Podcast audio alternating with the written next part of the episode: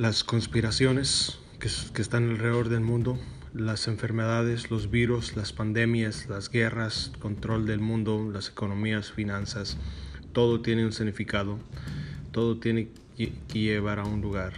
Los poderíos, uh, el poder del dinero, el poder militar, el poder económico.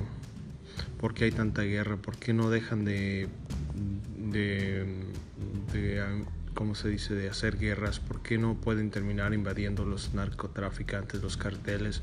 ¿Por qué hay tanta delincuencia? ¿Por qué dejan las pandillas que trabajen en las calles en todos los países? ¿Por qué sucede esto? ¿Por qué no ocurren las enfermedades? ¿Por qué no recogen a la gente que vive en la calle?